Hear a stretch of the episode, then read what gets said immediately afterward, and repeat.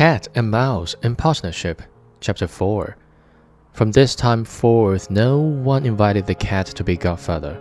But when winter had come, and there was no longer anything to be found outside, the mouse thought of their stored food and said, Come, cat, we will go to our pot of fat which we have stored up for ourselves. It will taste good now. Yes, answered the cat.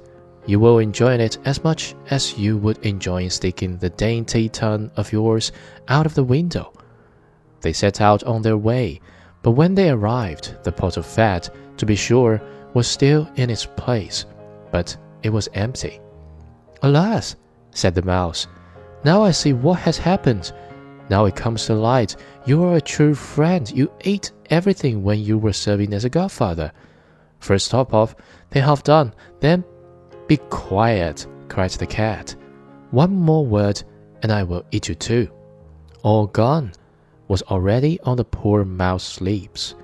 She had scarcely spoken it before the cat sprang on her, seized her, and swallowed her down.